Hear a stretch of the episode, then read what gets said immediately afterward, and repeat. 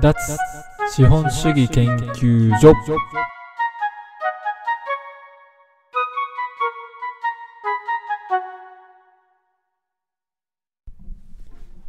2021年3月6日脱資本主義研究所の守です。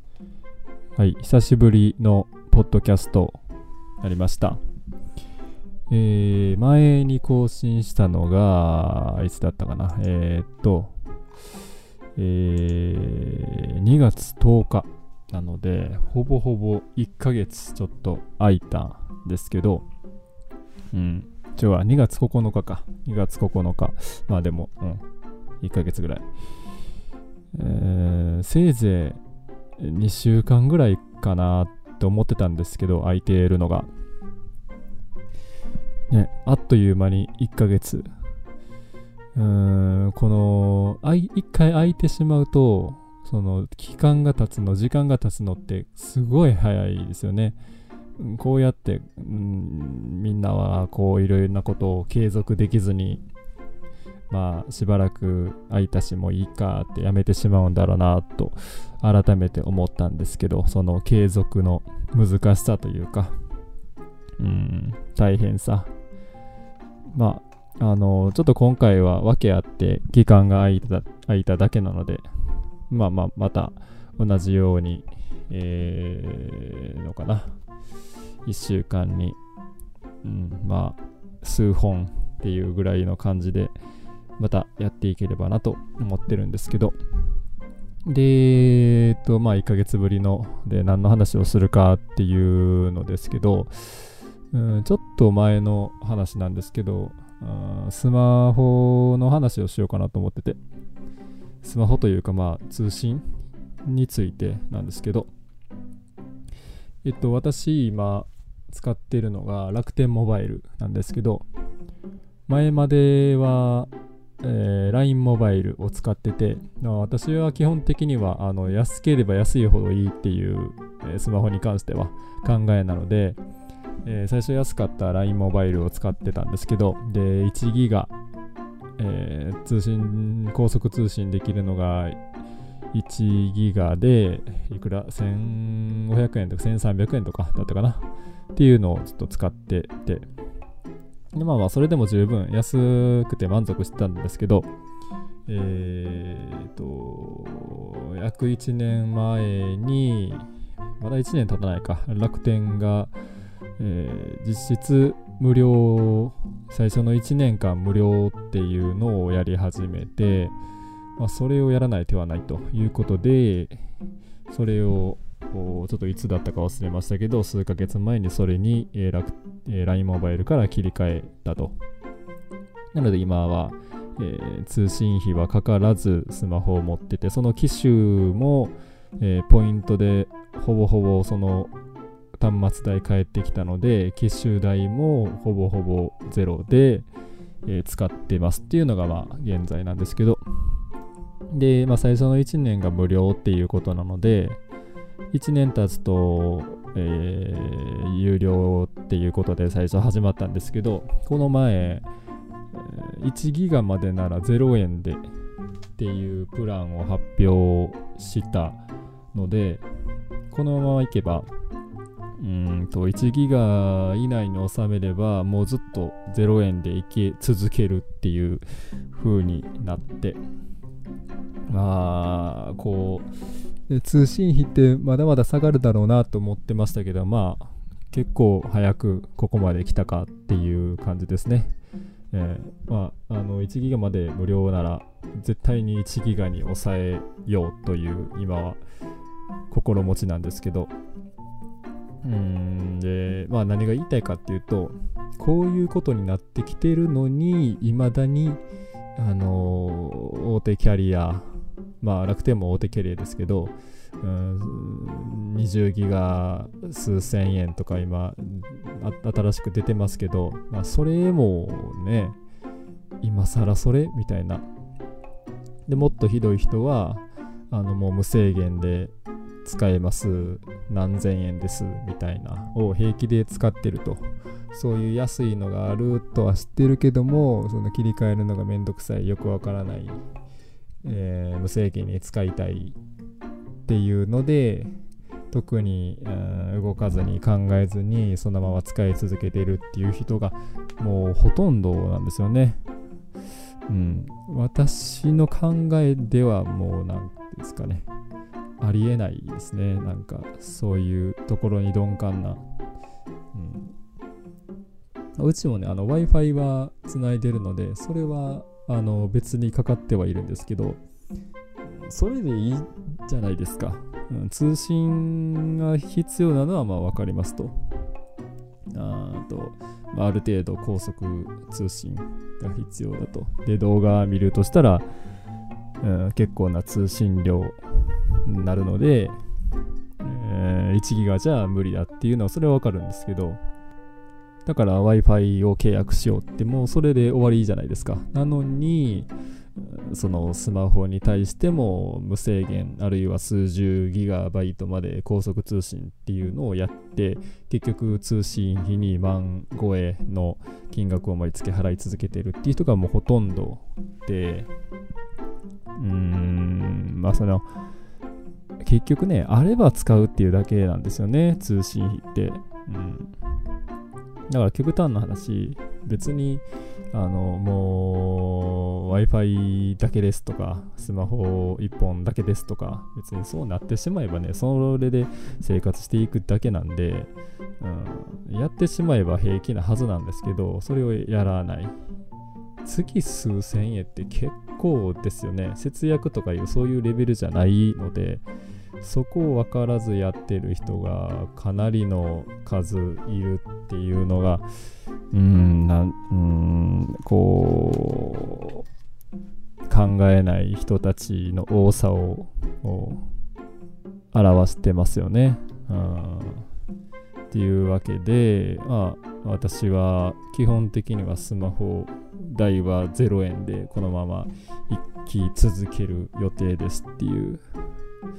で、Wi-Fi もね、もっと下がってくるんじゃないかなと思うんですけど、それこそあの 5G とかで出したら、もう Wi-Fi なんて、あのもう、ぜ基本的にここにいれば、どこあの無料でつながりますっていうような風にもなっていってもおかしくはないので、今だいたい4000円とかかな？払ってると思うんですけど、それもまあだんだん減っていくんじゃないかなと期待しつつ待ってるんですけど、まあ、今のところはそのスマホゼロ Wi-Fi 数千円っていうので、えー、私はあ運用してますっていう話で、うん。まあ、だんだん増えてきてはいるんでしょうけどまあ遅いですね、うん、それその格安っていう存在に気づいてやりだすのが、うん、私なんかもうえー、っとね、どのぐらいやってるかな？もう5年は優に超えてますね。もう10年近くっていうと言い過ぎか。でもまあ、あの、かなり長い期間前から格安 SIM にしてますので、うん、合計金額にしたらかなり違うと思いますね。それこそ、あの、端末代も、うん、そんなあの10万近いようなものは絶対に買わないので、うん、かなりそこにかけてる、金額っていうのは違うと思います。スマホだけじゃなくてね、他のいろんなものも同じことだと思いますよ。いろんなものが安くなってきてるっていうのを、えっと、常にチェックしておくというか、探しておけば、どんどんあの生活費が下がっていく時代ですから、うん、それはちょっと今後楽しみなことではあるんですけど、はい。ってことで、えー、脱資本主義とスマホっていう話でした。はい、では、えー、記事の紹介いきます。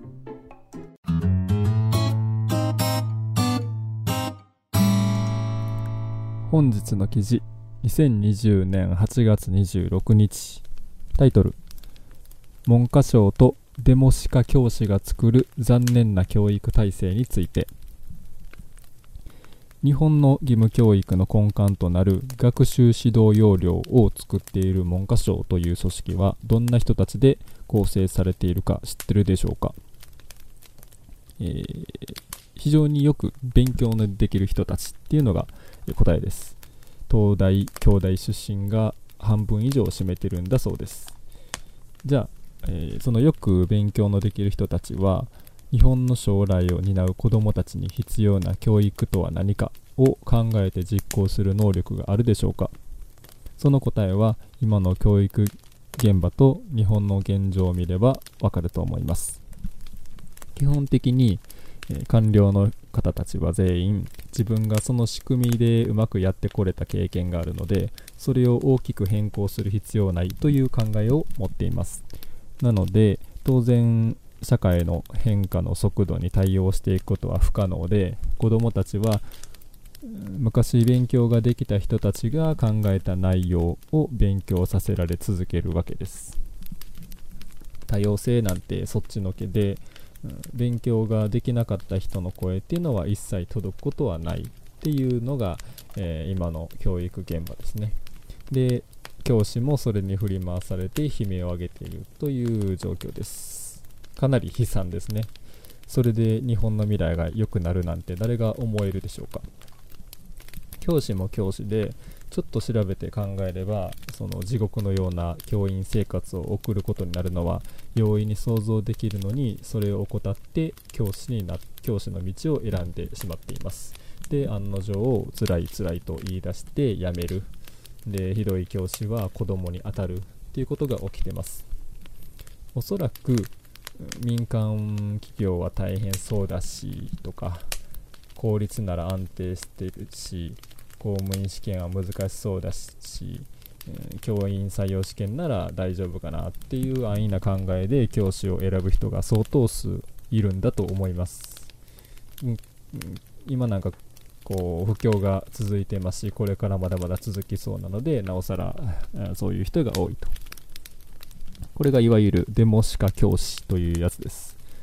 教師にでもなろうか、教師にしかなれないっていう人たちですね。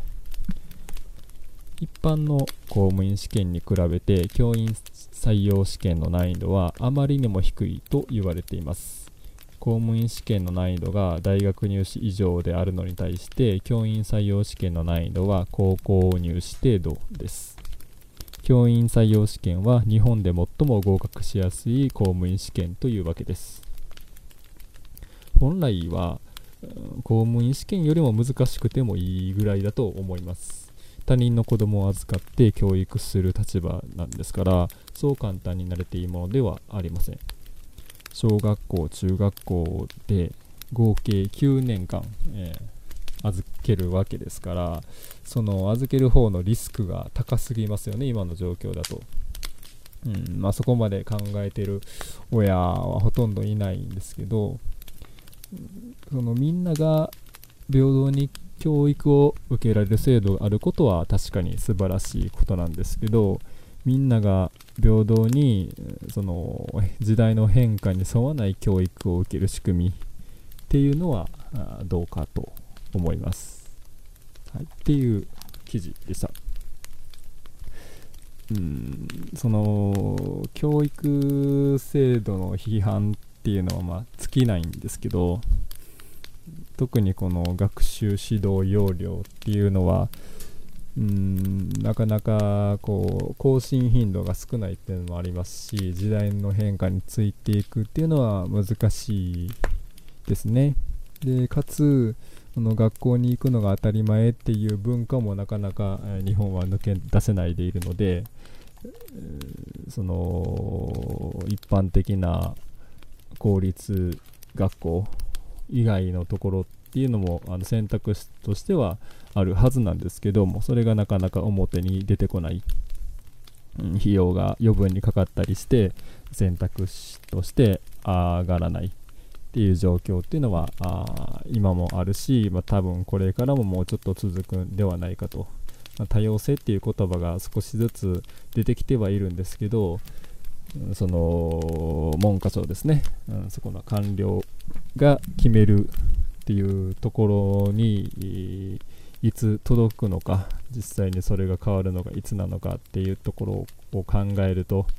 うーんもうちょっと先なんじゃないかなという感じがしますね。民間が勝手にやる分にはあのいろいろあるにはあるんですけど、うん、費用的な問題でさその公立公公立学校のように国の補助があるのかとかっていうところに関してはやっぱり、えー、差が出てきてしまうですね。うんなんであのあのちょっとうさんくさいところもやっぱり混じってくるので民間ってなってくると、うん、そこの、えー、見分け方も難しいし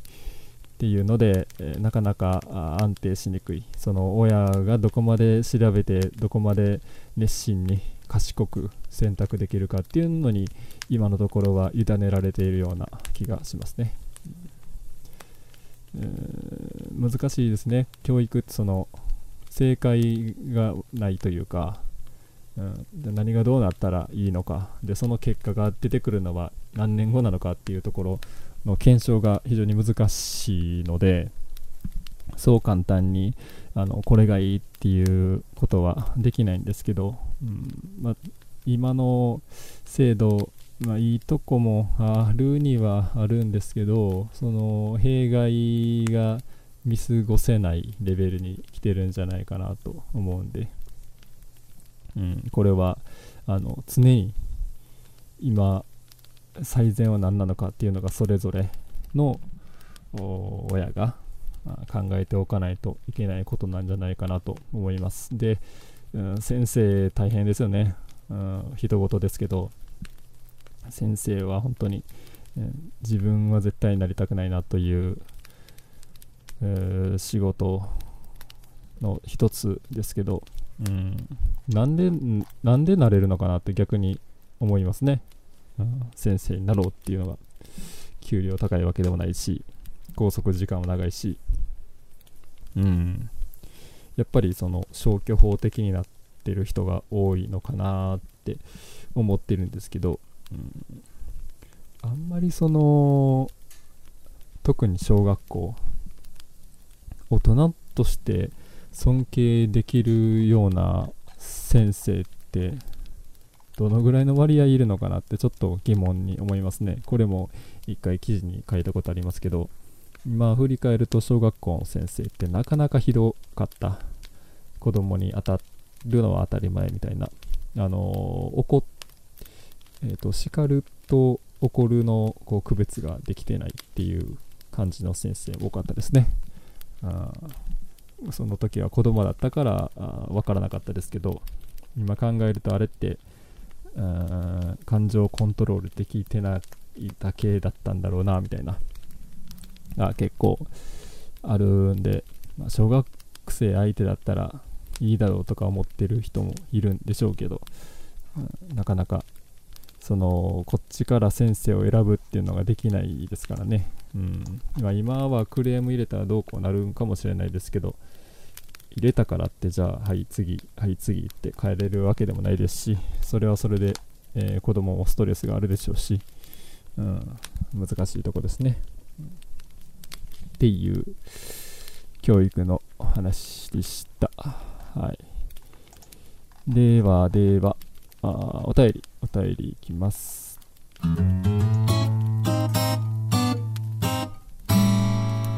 本日のお便りは、えー、ビルサイユさん。30代女性です。えー、欲しいものはありますか？というお便り。はい。欲しいものね。脱資本主義っていうぐらいですから、うん、物欲は基本的にほとんどないので欲しいものもほとんどないっていうのが答えなんですけどうんこれ悩み悩みではないですけど、うん、こう定期的に思うことで欲しいものないなっていうね。こうセールとかあるじゃないですか。楽天セールとかね。半額セールみたいな。あれも一応見るんですよ。一応見るんですけど何があるのかなって見るんですけど。まあないですね。欲しいもの。うん。うん。こう形あるものになるともうないですね。服。とかうんなんか遊び道具みたいな。うん形ないものになってきますよね。欲しいものっていうとこうなんかキザになりますけどいろんな知識とかはキリがないですけど欲しいですよね、うん、特にその学校で教えてくれなかったことかな。うーん。家のことだったり家っていうとあのこう住居。家の作りみたいな、うん、とかっていうのは常にこう求めてる知識ではありますけどそんなん言ったってしょうがないしね、うん、なんで本本とかになってくるのかな、あの一応買えるもので欲しいものなくはないんですけど、あんまりこう外に向けて言えるようなものだとないですね、あんまり。うん、みんながどういうものを欲しがってるのかっていうのが逆に気になりますけどね。うん。こう学生の頃だと、あの、好きなアーティストの CD とかっていうのを迷いなく買ってましたけど、そんなんも今ないですし、そんなん学生まででしょうっていう気もしてるしね、うん、それは大人になって使える額っていうのは増えてますけどそれに応じて際限なくちょっと欲しいなって思って買うっていうのをやってるときりないですしね、うん、何が欲しいんですかねみんなは。うんなんかお菓子とか買ってるんですかね。お菓子とか服とか。うんなんかその国から給付があったじゃないですか。10万円の給付金が。あれの時もこのじゃあその10万円で何を買うかみたいな話があの結構あったと思うんですけどそもそもその話に考えに至らないですよね。あの10万円って別にもらう前から持ってるでしょっていう。持ってない人が多いんですかね。それもちょっとよくわからなくて。10万円入ったからじゃあそれで何を買おうっていうその思考回路が私にはちょっとよくわからない、うん、そのもともと10万持ってたならその10万もらう前に欲しかったら買っとけよっていう思うんですけど。そのプラスで入ってきたからそれを使って買うってそのあのお金に何て言うんですかお金に名前をつけるっていうんですか色をつけるっていうのかな。っていうそのもらったからそれで何かを買うっていうその考え自体がちょっと、うん、ずれてるんじゃないかなってよく思うんですけど、うん、なんでね10万もらったところで別にうん買いたいものがポンって出てくるわけでもないし、ね。だから、基本的に欲しいってなったものを買っているので、うん、ないですね。そのずっと、ああ、これ欲しいなって思い続けるものっていうのは、ですね。うん。あの、最近は、あの月払いのサービスが結構あるじゃないですか。なんでその欲しいって思う前にもう向こうから提供されてるっていうのが結構あるんですかねみんな。だからあのお金が結構なかったりするのかな、うん、なんで私はそういうあの月払いのサービスっていうのはまあなるべくやらないようにしてるんですけど。うん、基本的にこうキリがないなってすぐ思っちゃうんですよね。だから欲しいものもすぐ、うん、欲しいものもこう諦めるじゃないですけどパッふわっと浮かんですぐ消えてしまうみたいな、うん、そんな感じです。ある意味羨ましくもありますけどね、これが欲しい、次お金が入ったら絶対買いたいみたいながあるのって、うん、まあいいなと思うこともありますけど、うん、まあどっちがいいんでしょうね。その欲しいものを目指して何かを頑張るのがいいのか、別にもう満たされてるよって思っている状態がいいのか分かりませんけど、うん、基本的に欲しい、ちゃんと欲しいものをちゃんと考えて、あ、これは欲しい、いるわっってなったものは買っているので、えーえー、常々欲しいと思っているものは特にないです。公表できるものはというのが答えです。はい。はい。というわけで、ほぼほぼ1ヶ月ぶりのポッドキャストは以上で、うん、結構、うん、久しぶりなこともあって、ちょっと長めになったのかなわかんないですけど、はい。以上で終わりにしたいと思います。2021年3月6日、えー、脱資本主義研究所の守でした。さよなら。